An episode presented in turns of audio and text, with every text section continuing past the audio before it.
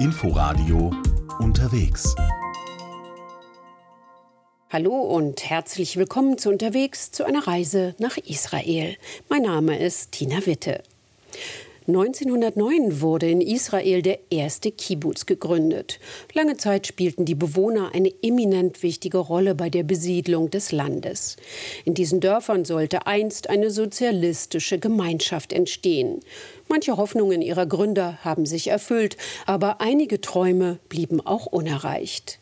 Der einstige Slogan jeder gibt, was er kann und erhält, was nötig ist, hat sich zwar bewährt, musste aber auch im Laufe der Jahrzehnte angepasst werden.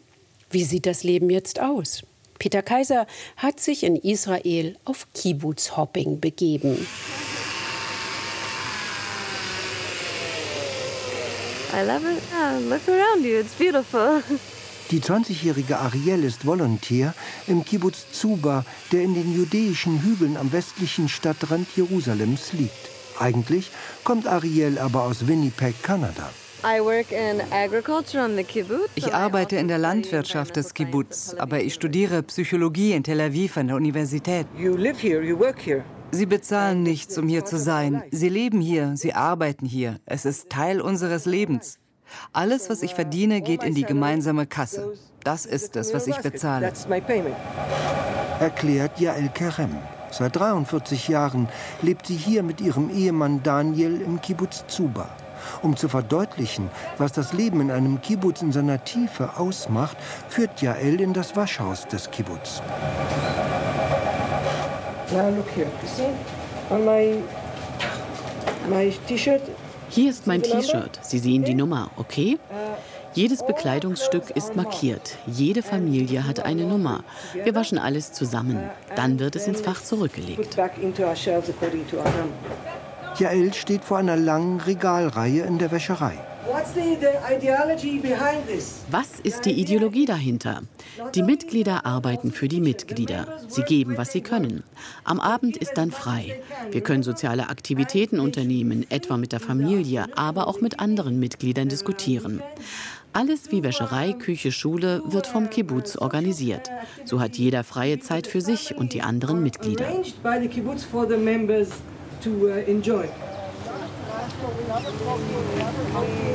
Das Ehepaar Kerem bekommt 8500 Shekel im Monat zum Leben. Das sind ungefähr 2400 Euro. Das ist nicht viel für einen Monat und zwei Menschen. Jedes Budget ist gleich für alle Leute im Kibbutz. Eine Familie wird nach der Familiengröße berechnet. Für jedes Kind gibt es etwas mehr Geld. Das ist die eine Sache. Die andere ist, wie viele Jahre man im Kibbutz lebt. Für jedes Jahr gibt es ein paar Schekel mehr. Das ist unser Budget.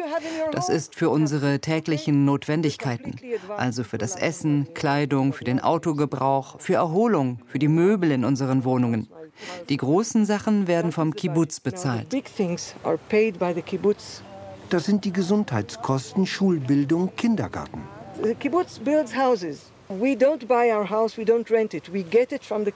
Der Kibbutz baut die Häuser. Wir kaufen kein Haus, wir mieten kein Haus. Wir bekommen es vom Kibbutz zum Leben. Nach 40 Jahren bekamen Daniel und ich ein neues Haus. Das Haus gehört dem Kibbutz. Wenn wir sterben, geht das Haus an den Kibbutz zurück. Wir können es nicht unseren Kindern vererben.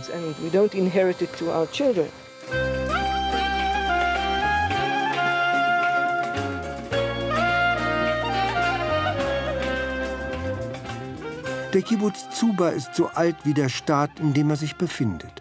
1948 gegründet, ist dieser Kibbutz noch einer der wenigen, der den sozialistischen Gründungsurideen folgt.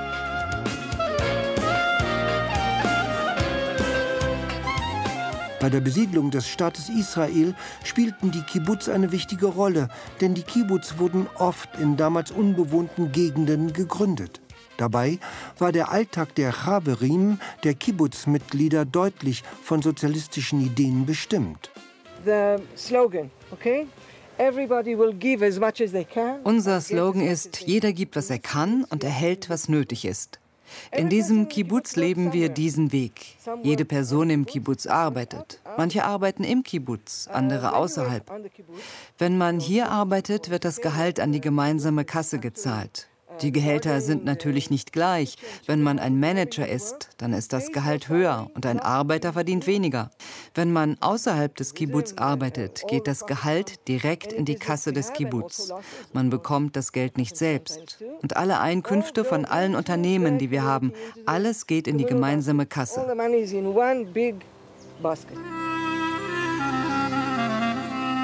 So funktionierte das in den Kibbutz Israels. Doch als 1977 der israelische Staat die bisherigen Subventionen für die Kibbutz kürzte und in den 1980er Jahren die Inflation das Budget noch mehr schrumpfen ließ, gerieten viele Kibbutz in finanzielle Not.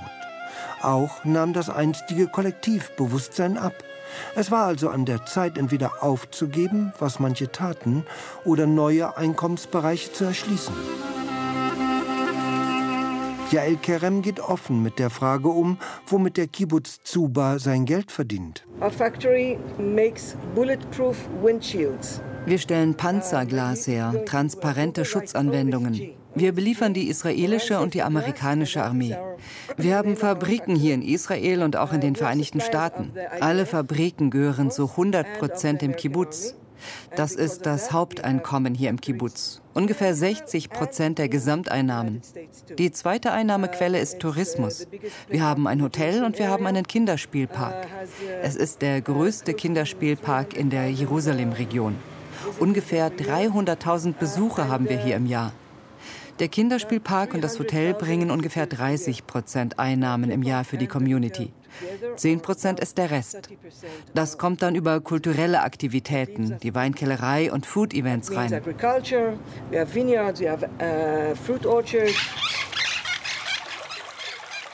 Auch der Kibbutz Shefayim erfand sich neu. 1931 von polnischen Einwanderern nur rund 25 Kilometer vom Tel Aviver Flughafen Ben Gurion gegründet, liegt der Kibbutz nahe bei den Thermalbädern Hamai Gaash und Arsuf sowie der Hasharon Beach. Bewohnerin Orit Akian vom Kibbutz Shefayim sagt, hier ist die Küste. Sie können jederzeit zur Küste gehen, aber bitte langsam. Wir haben zwar vorgesorgt, es ist nicht erlaubt, über der Steilküste zu bauen. Also Sie können herumgehen. Am Abend ist es wunderbar, den Sonnenuntergang hier zu sehen. Und da im Norden ist der Kibbutz Gaash und Natanja und den Norden Israels.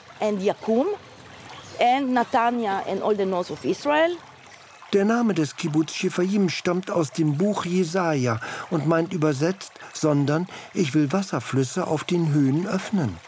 Darum wohl auch sind der Shefayim Waterpark, ein Konferenz- und ein Einkaufszentrum sowie ein Hotel die Haupteinnahmequellen dieses Kibbutz.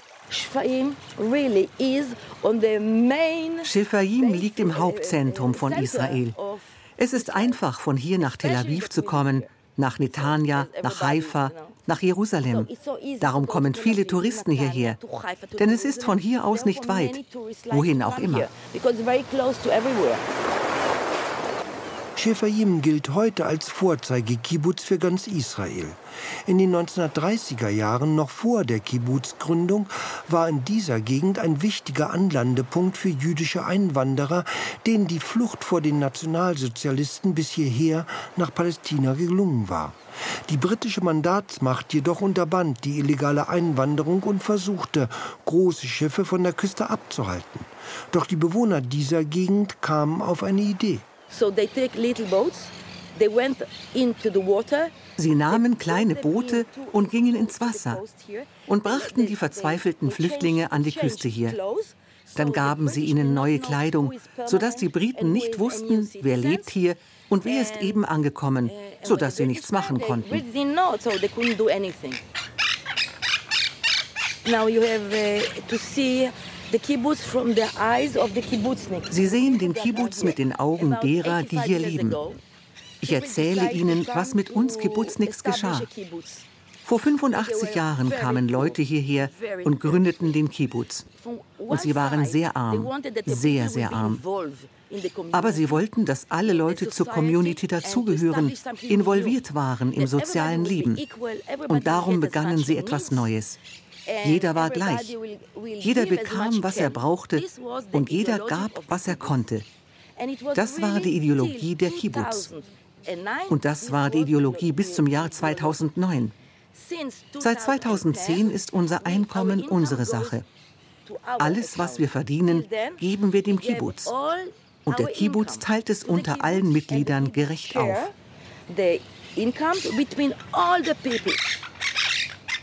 Seit mehr als 40 Jahren nun lebt Orit Akian hier im Kibbutz. Einst kam sie als junge Lehrerin hierher, schnell integrierte sie sich. Gern zeigt sie Hotelgästen jetzt den Kibbutz, führt Interessierte an den Sportplätzen vorbei, den Parkanlagen, dem kleinen Supermarkt, dem himmelblau lackierten Laster, der jetzt als Outdoor-Bar dient mit den breiten, auflackierten Lettern Enjoy the Little Things. Tagsüber gibt es Cappuccino mit Hafermilch, abends Cocktails. Vieles, sagt Orit Akian, habe sich seit den Anfängen verändert.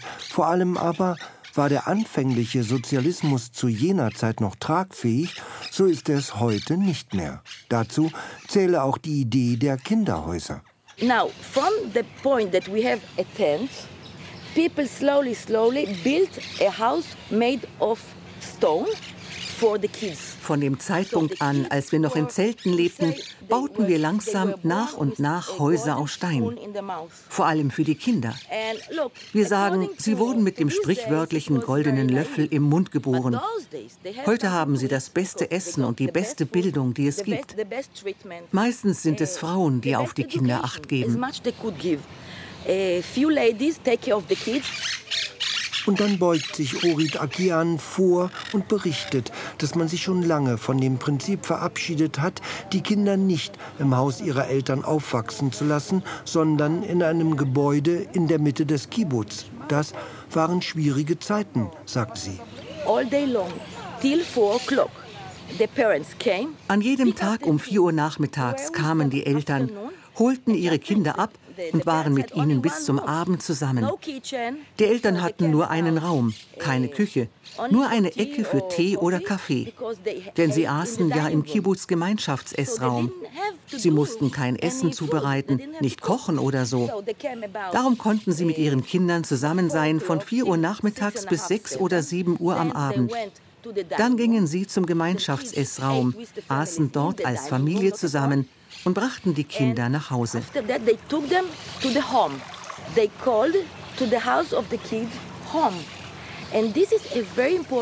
Sie sagten zum Kinderhaus zu Hause.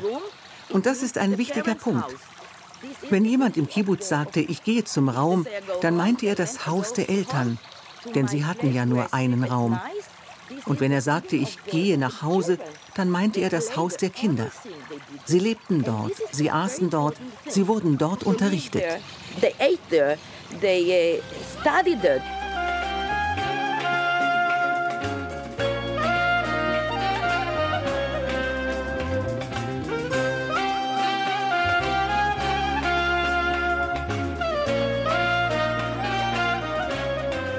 Schon in den frühen 1970er Jahren hatte der Kibbutz die Kunststofffabrik Polycat errichtet. In den 1980er Jahren kam das Unternehmen Shafit dazu, eine Anlage für Biotechnologie. Mitte der 1990er Jahre kaufte der Kibbutz die israelische Baumwollfabrik Zirai und baute sie zu einem der führenden Unternehmen in dieser Branche aus.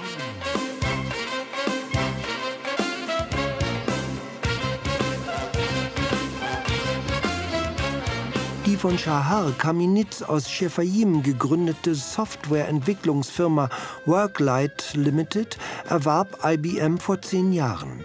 Worklight Limited entwickelt Apps für Smartphones und Tablets. Heute ist der Kibbutz einer der finanzstärksten Kibbutz innerhalb der Kibbutzbewegung. Während der 1980er Rezession brauchte er, anders als andere Kibbutz, keine finanzielle Unterstützung durch den Staat oder Banken.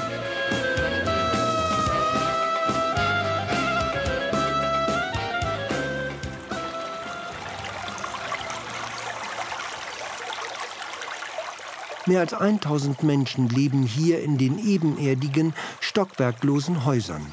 Oft sind liebevoll gestaltete Gärten davor. War das Leben hier einst hart und von schier unmenschlicher Aufbauarbeit geprägt, so ist davon heute kaum noch etwas zu spüren. Unterstützt wurden die Kibbutz früher von zigtausenden Besuchern aus dem Ausland, die in einem der vielen Kibbutz als Freiwillige entweder Teller in der Küche wuschen oder bei der Orangenernte halfen. Was sie anzog, war das Gemeinschaftsgefühl und die eigene damalige politische Überzeugung. We have here water park, we have hotel, we have a place to make uh, uh, Wir haben hier einen Wasserpark, wir haben ein Hotel, wir haben einen Platz, um Hochzeiten zu feiern oder Partys. Wir haben Agrarkultur, wir haben eine Plastikfabrik und eine Fabrik für medizinische Produkte. Wir haben ein gutes Einkommen hier im Kibbutz. Aber das gehört eben dem Kibbutz. Es ist nicht privat. Jedes Jahr teilen wir den Profit des Kibbutz und wir haben einen kleinen Bonus davon. Jedes Jahr. Diese Idylle zieht an. Es gibt lange Wartelisten, sagt Orit Akian. We are overbooked. Wir sind ausgebucht. Wir sind wirklich sehr, sehr ausgebucht. Natürlich wollen wir, dass neue Leute kommen, aber es geht eben nicht. Warum? Es gibt staatliche Vorgaben, wie viel Platz eine Familie haben darf. Wir haben die Genehmigung für 550 Häuser. Wir dürfen nicht mehr haben. Ich kann nicht zu meinem Sohn sagen, ich liebe dich, also lass uns das Haus teilen. Das ist nicht erlaubt. Denn die Regierung sagt, es ist nicht erlaubt, dass mehr als eine Familie in einem Haus lebt.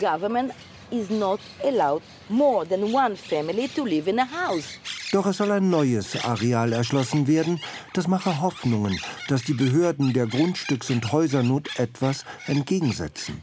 Denn die Töchter und Söhne müssen gegenwärtig wegziehen, da ja nur ein Haus für eine Familie gedacht sei.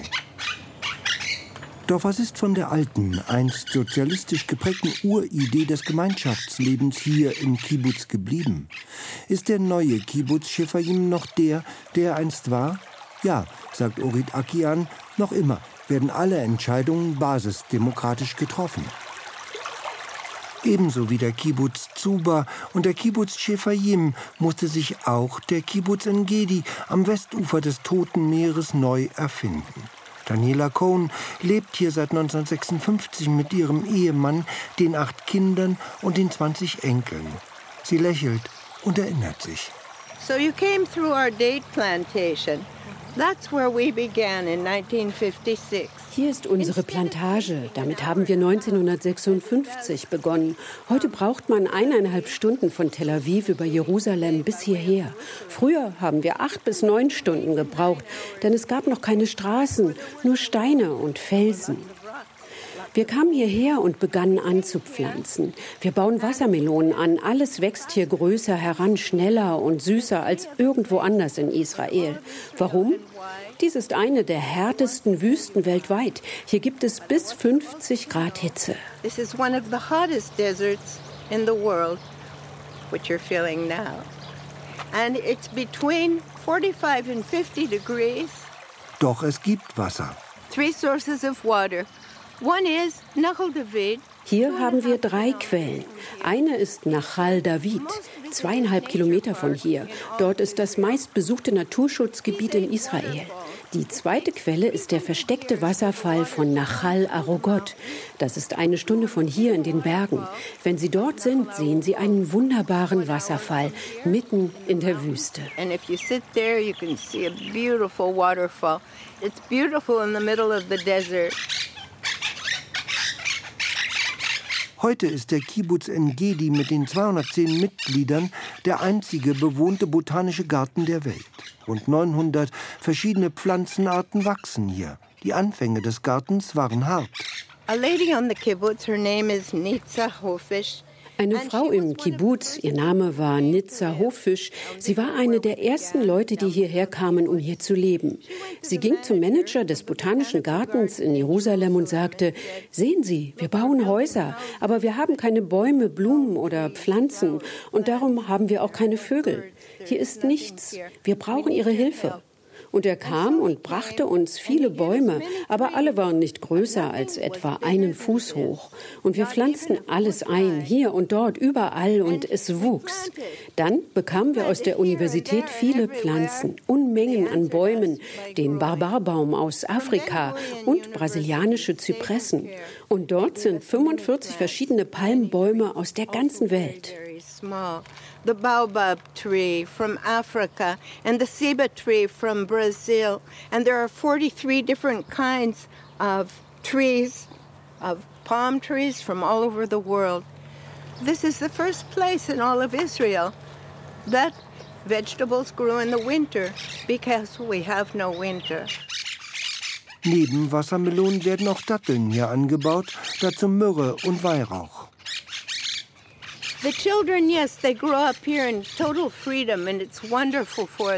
Die Kinder wachsen hier im absoluten Frieden auf. Sie beenden die Schule, dann die Armee und wir sehen, dass etliche dann die Universität besuchen. Dann kommen sie zurück als Ärzte, Juristen, Architekten oder Ingenieure.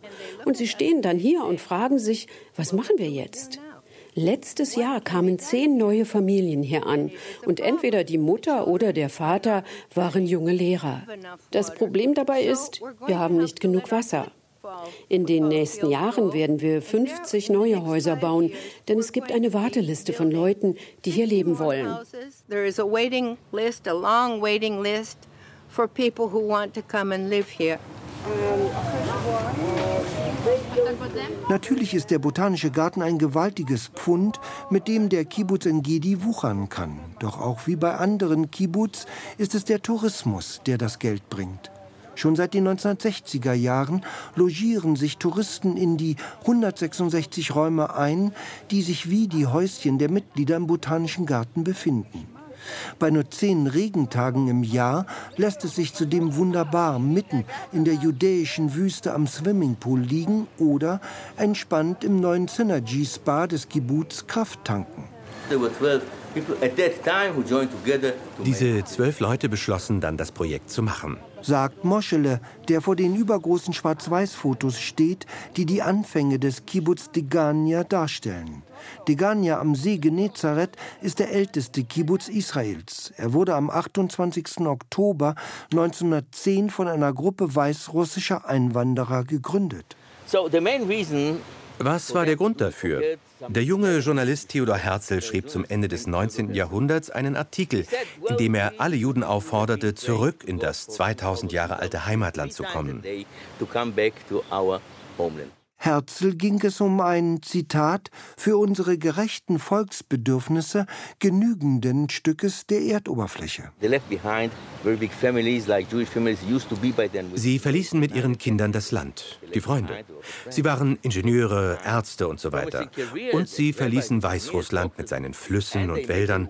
Und sie kamen hier in ein unbekanntes Land mit der ihnen unbekannten Wüste. Das war ziemlich verrückt. It sounds very crazy.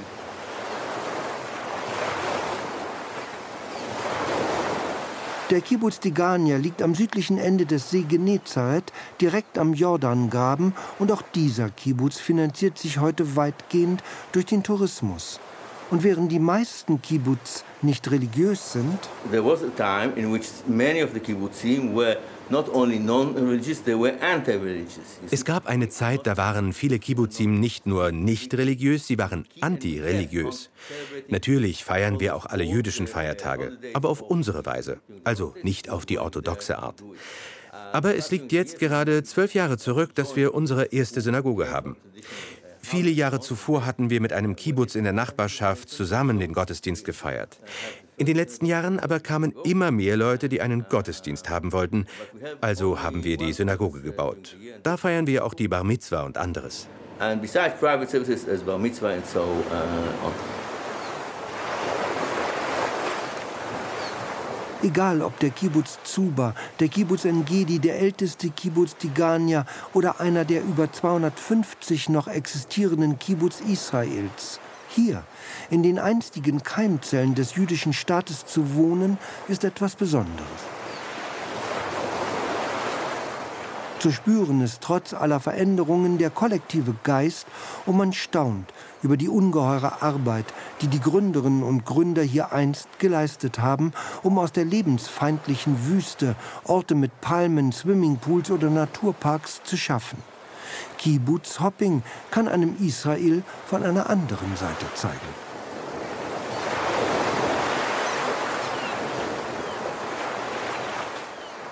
Peter Kaiser über seine Reise in Israel.